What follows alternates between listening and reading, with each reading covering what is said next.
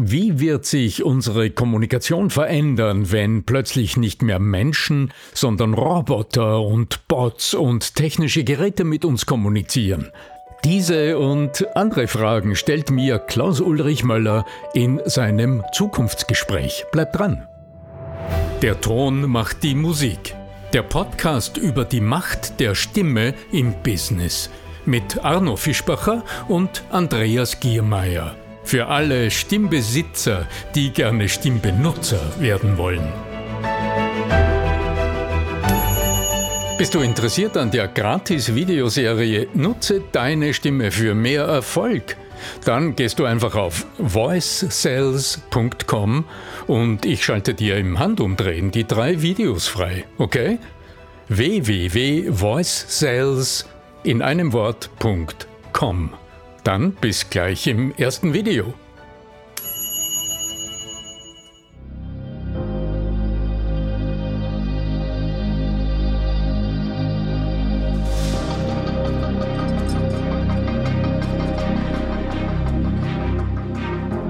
Herzlich willkommen da draußen wieder einmal zu einem Zukunftsgespräch einer Reihe, in der ich mich mit Menschen unterhalte, die innovative oder zumindest intelligente Gedanken zur Zukunft haben. Und heute soll es um nichts weniger als die Zukunft der Kommunikation gehen. Und dafür habe ich mir einen Experten eingeladen, ja, den man in ganz Europa äh, kennt. Inzwischen äh, Arno Fischbacher aus ja, Österreich. Ich grüße dich, Arno. Guten Morgen. Ich grüße dich, Klaus Ulrich, grüße dich. Aus Salzburg genau genommen, aus der Mozartstadt, aus der Festspielstadt oder nimm's, wie du es willst. Genau. Ganz wunderbar. Du hast da hinten ja auch schon geschrieben, als wen man dich kennt. Äh, in Europa kann man ja fast sagen, Stimme wirkt, Voice Cells. Ähm, es geht, dein Spezialgebiet ist die ist das Stimmcoaching. Und ich habe sogar gelesen, äh, ja, du bist Wirtschaftsstimmcoach. Wozu braucht man einen Stimmcoach? ja, ich weiß, das ist so eine Frage, die sich nicht auf den ersten Blick erschließt, weil mhm. doch die meisten Menschen mit Fug und Recht von sich behaupten können, ich spreche oder ich nutze meine Stimme schon seit der Geburt. Das tue ich ja gewissermaßen professionell als Erwachsener. Mhm. Wozu soll ich mir da überhaupt Gedanken machen? Aber ich kann mir vorstellen, Klaus Ulrich, dass du ähm, auch in deiner Arbeit öfter die Frage kriegst, naja, reden kann ich, warum soll ich mir da überhaupt in irgendeiner Weise Unterstützung oder Access holen? ich spreche doch die ganze Zeit äh, und offensichtlich die anderen verstehen mich einigermaßen halbwegs. Mhm. Warum sollte ich mich damit auseinandersetzen? Richtig. Äh, wir kommen darauf zu sprechen, auf all diese Dinge. Äh, auch, dass man nochmal erinnert an diese berühmte, auch strittige Megrabian-Formel, der sagt also, ja. bei einer Rede gehen sie nur sieben Prozent. Prozent Inhalt. Ja, genau. Aber dein Thema, die Stimme, äh, zählt 36 Prozent, der Rest ist Körpersprache. Äh, wie stehst du zu dieser Formel? Ja, das ist das alte Missverständnis. Du kennst ja sicher auch die Interviews mit dem Arabian, der sich also vehement dagegen verwehrt, seine alte Studie dermaßen missverständlich zu, äh, zu interpretieren. Also ich sehe es heute aus ähm, ganz aktuellen Blickwinkeln. Und ich denke, wenn du die wenn du heute die Neurolinguistik ein bisschen näher beobachtest, dann, dann kann man ja nicht dran vorbei zu verstehen, dass die Spracherkennung in unserem Gehirn Siri, äh, erlaube mir, dass ich das so, ähm, so, so bezeichne, dass die Spracherkennung, also das Herauserkennen von Worten aus dem analogen Schall, der ans Ohr trifft, dass das fast 0,4 Sekunden dauert in unserem Gehirn. Und ähm, ähm, dort liegt ein Schlüssel für dieses Missverständnis oder auch für die Ergebnisse des Merabian. Ja, das war ja eine Studie, mhm. die so gut und valide durchgeführt wurde. Die Frage, die mich immer brennend interessiert, ist, was bitte tut unser Gehirn, was verarbeitet unser Gehirn in dieser Zwischenzeit, bevor wir überhaupt Worte verstehen? Mhm. Und äh, wenn du hier genauer hinschaust, dann erklärt sich auch all das, was der Volksmund sagt. Der Ton macht die Musik, oder? Ist ein geflügeltes Wort. Mhm. Jedes Kind kennt diesen Satz. Aber was heißt das praktisch? Klaus Ulrich, also äh, dieses Gespräch heute, ich habe mich eine ganze Woche drauf gefreut. ja. Schon heute Morgen, als ich aufgewacht bin, habe ich mir gedacht, wird das ein toller Tag mit diesem Gespräch. Also der, die, der Sachen, also der, ja. die, die, wie die Worte genau, zu verstehen genau. sind, das sagen uns die älteren Bereiche des Gehirns.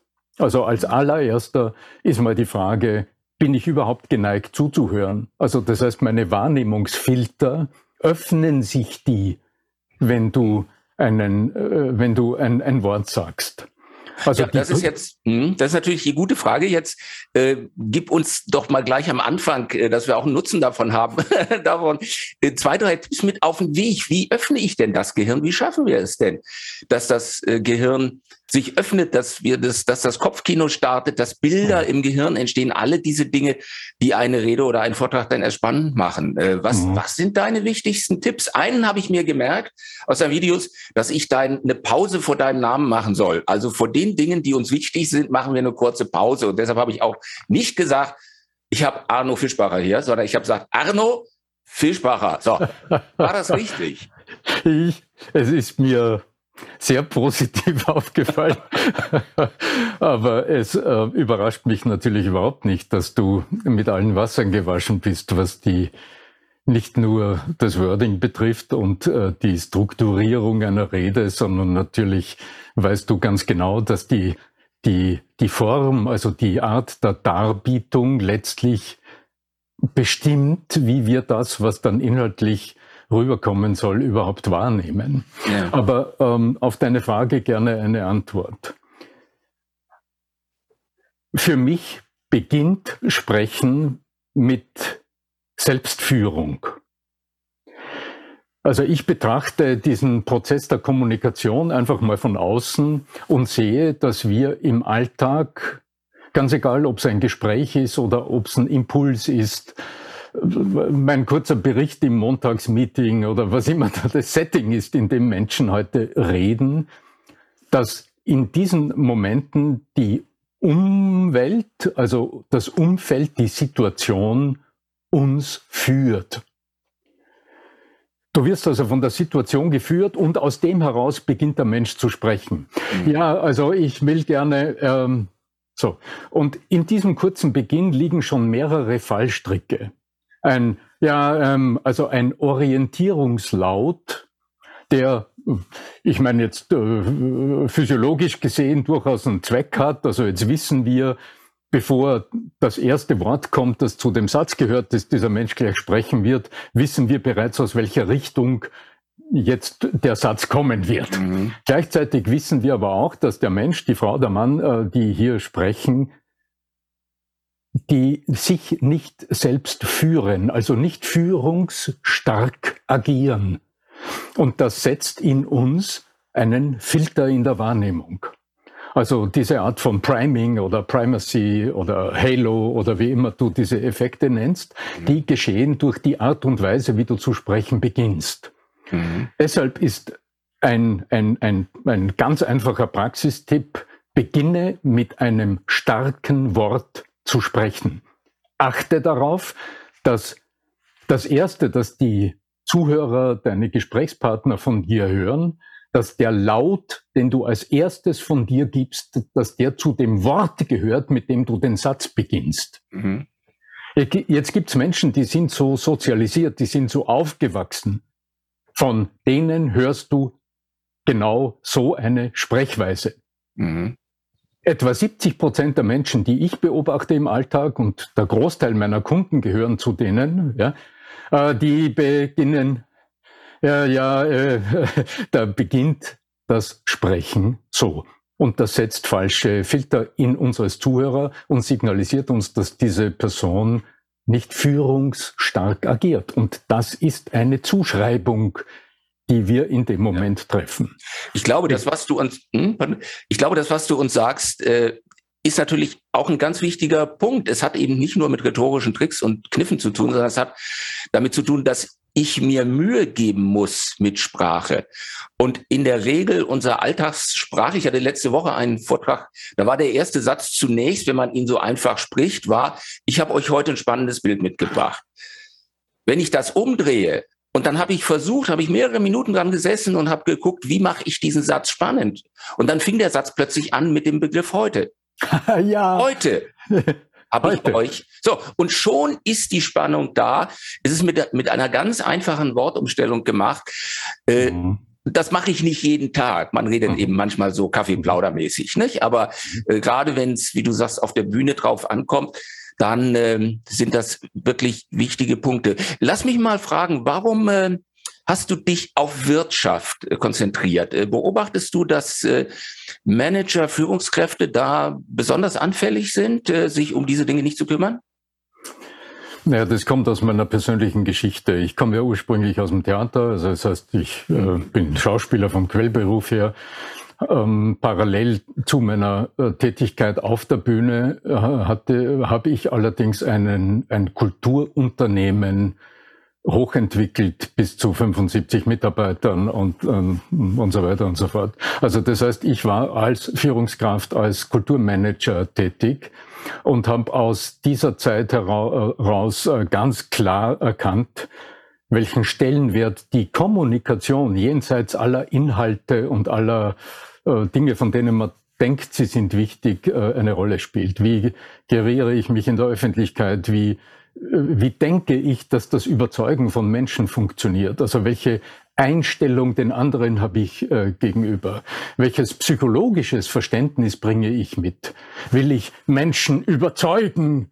Oder, also da kommt die Verkaufs- oder Kaufmetapher ins Spiel, mit der ich äh, gerne äh, arbeite, wenn es um um das, äh, um dieses mhm. zwischen uns agieren geht. Ähm, ja, und das hat mich äh, von dort weg interessiert. Ah, okay. Also letztlich, also all das, was wir tun, hängt ja von der Qualität der Kommunikation ab. Da können wir, das können wir drehen und wenden, wie wir wollen. Das weiß jeder Mensch, der irgendwo wirtschaftlich agiert. Ich kann noch so die beste Dienstleistung im Petto haben oder das Produkt kann super sein. Ähm, wenn es mir nicht gelingt, das zu kommunizieren, dann äh, ist es für nichts. Dann ist es bringt es mhm. keinen Mehrwert. Also dann existiert es genau genommen gar nicht. Man äh, sieht ja auch, welche Dinge einem in Erinnerung bleiben. Ich habe eine Erinnerung aus einem meiner äh, Führungskräftepositionen in einem großen Konzern und da gab es dann das Mitarbeitergespräch einmal im Jahr. Bereitest du dich da wochenlang mhm. drauf vor? Mhm. Und dann sagt der Chef nichts anderes als macht Spaß mit Ihnen zusammenzuarbeiten. Mhm. Das ist die beste Motivation, die man je gehabt hat. Und ich glaube, es sind mhm. vier Worte oder fünf. Äh, mehr braucht es nicht. Äh, und ich glaube, diese Dinge auch ein bisschen, äh, bisschen anders anzugehen, als wir das und auszubrechen aus unseren Sprachgefängnissen. Das ist vielleicht manchmal ganz gut. Welche mhm. Rede, welcher Vortrag hm, hat dich in den letzten äh, Wochen und Monaten besonders beeindruckt? Hast du Interesse an der kostenlosen Videoserie Nutze deine Stimme für mehr Erfolg? Dann geh einfach auf voicesales.com und ich schalte dir drei Videos frei, die dir zeigen, wie es geht. Warum nicht gleich ausprobieren? www.voicesales.com Ja, das ist eine Frage, die war eigentlich zu erwarten. Ähm, und ich muss sagen, ich, ich, ähm, ich, ich sehe Vorträge mehrheitlich in meiner Arbeit. Also mhm. ich sehe Menschen als Klienten und Kunden und erlebe dabei sehr viele Vorträge. Ähm, ich nehme mir heraus mittlerweile, das ist vielleicht auch ein Privileg, dass äh, wenn die, der Bart und die Haare schon beginnen weiß zu werden, ich nehme mir heraus, mich relativ abzuschotten von dieser äh, Beschallung durch äh, TV und, äh, ah, ja, äh, ja, okay. und, und, Medien mhm. und nehme das sehr selektiv wahr. Also ich beobachte natürlich, äh, und zwar einfach auch, weil ich nicht umhin kann, wann immer ich etwas höre oder wenn ich Menschen äh, beobachte, wenn sie kommunizieren, ob es jetzt eine Rede ist oder ein Gespräch, immer wieder äh, neugierig meinen, äh, meinen Beobachtungsfilter draufzusetzen. Ja, dann weiß ich nicht, ob ich dich jetzt schon rauslassen soll. Sonst hätte ich, muss, müsste natürlich jetzt wirklich die Frage kommen, die beiden, hast, die großen Reden und die großen Kommunikatoren dieser Tage, ja, mhm. die sitzen in der Ukraine und sind ukrainischer Präsident ja, ja, und sind ja. deutsche Außenministerin und halten plötzlich vor der, nicht vor der UNO eine großartige Rede. Ich weiß nicht, ob dir das. Du hattest es, ähm, du hattest es auch in einem Beitrag vor kurzem sehr präzise beschrieben.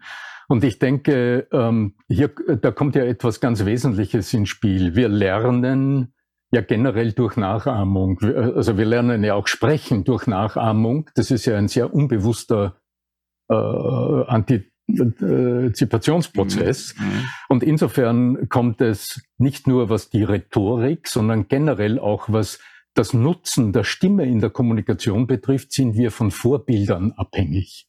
Mhm. Wir übernehmen Sprechweise, wir übernehmen Sprechmuster und wir nehmen auch, übernehmen auch das Stimmverhalten von den Menschen, mit denen wir, wir mehrheitlich äh, zusammen sind.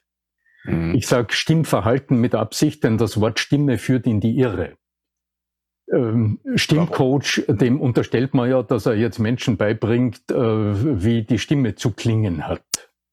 Und das ist ein Missverständnis. Also ich arbeite nicht an der Stimme von Menschen, denn die Stimme ist immer das Resultat eines vorhergehenden Prozesses. In dem Moment, wenn du sprichst oder wenn ich spreche, wenn hier der Ton aus dem Mund rauskommt, ist es zu spät.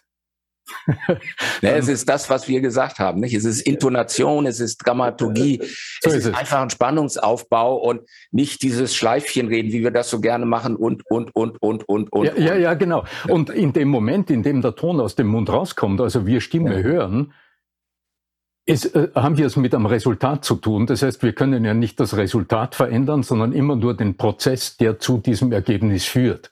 Ja. Insofern ist es spannend zu, zu schauen, welche Einflussnahmemöglichkeiten habe ich denn während des Sprechens auf die Tonalität?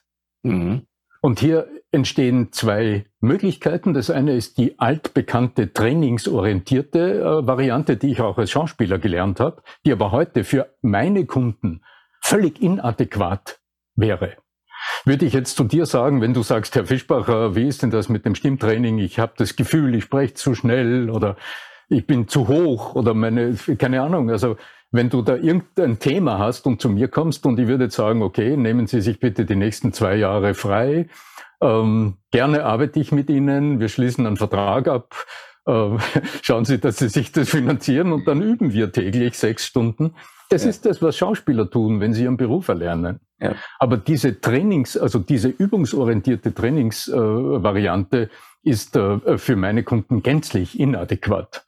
Ja. Also interessiert mich, welche Momente, welche kleinen Schlüsselmomente im Kommunikationsprozess, im Vortrag, also welche, welche Sekunde im Verlaufe eines Vortrags, einer Rede, eines, du weißt schon, einer, einer Zwei-Minuten-Präsentation, ähm, sind denn für die Wirkung auf der anderen Seite besonders wichtig? Und du hast noch einer ja bereits gefragt, das ist der Beginn.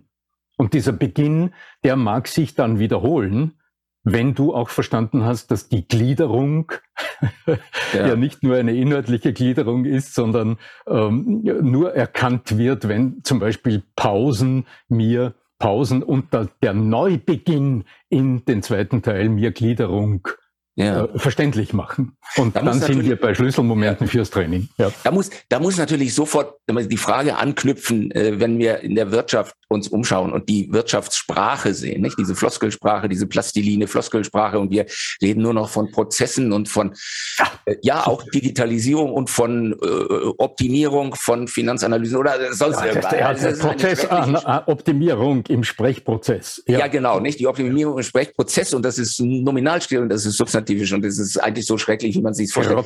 Äh, ja, wie, aber die Frage trotzdem, wie beurteilst du das? Offenbar hat es ja irgendwo doch seine Wirkung. Offenbar weiß man innerhalb dieser Community, wie man sich untereinander verständigt, welches sozusagen die Signalworte sind, was man damit meint. Oder sagst du, Leute, legt euch legt euch mal eine andere Sprache zu, redet mal interessanter, redet lebendiger, redet, ver, ver, versucht mal nicht von Digitalisierung und Prozessen zu sprechen, sondern von was anderem.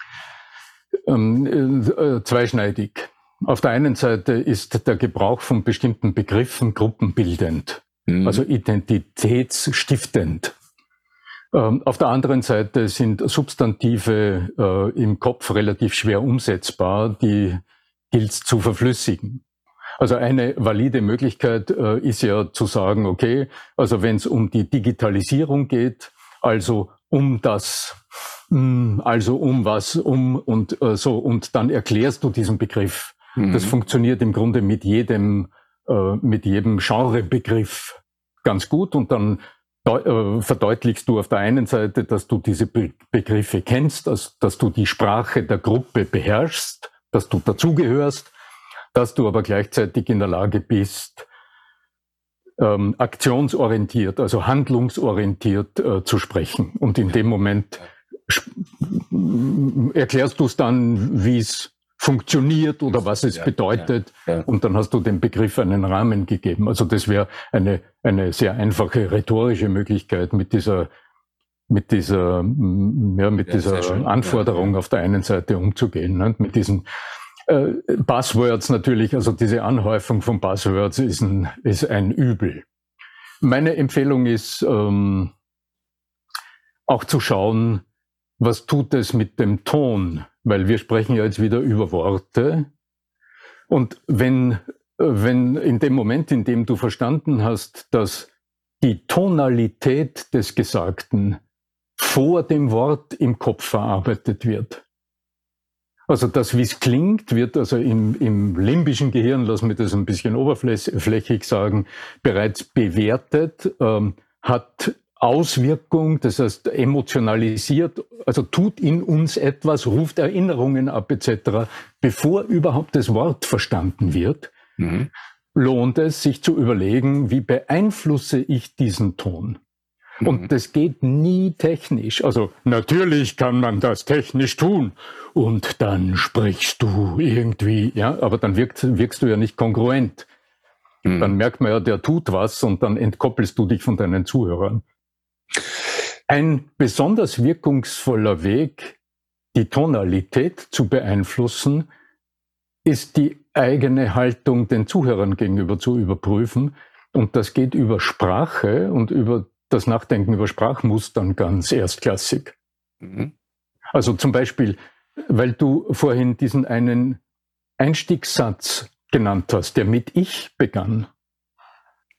Also ich empfehle meinen, meinen Kunden immer zu überprüfen, welche Signalworte senden sie aus. Und das Wörtchen Ich löst ein bisschen übertrieben in meinem, wenn ich von dir ein Ich höre in einer Rede, ich habe Ihnen mitgebracht oder ich werde heute darüber sprechen, das löst in meinem limbischen Gehirn gewissermaßen schon Schmerzimpulse aus. Ja? Mhm. Also dann weiß ich, worüber worum es jetzt gleich gehen wird. Also ja. jedenfalls nicht um mich. Ja.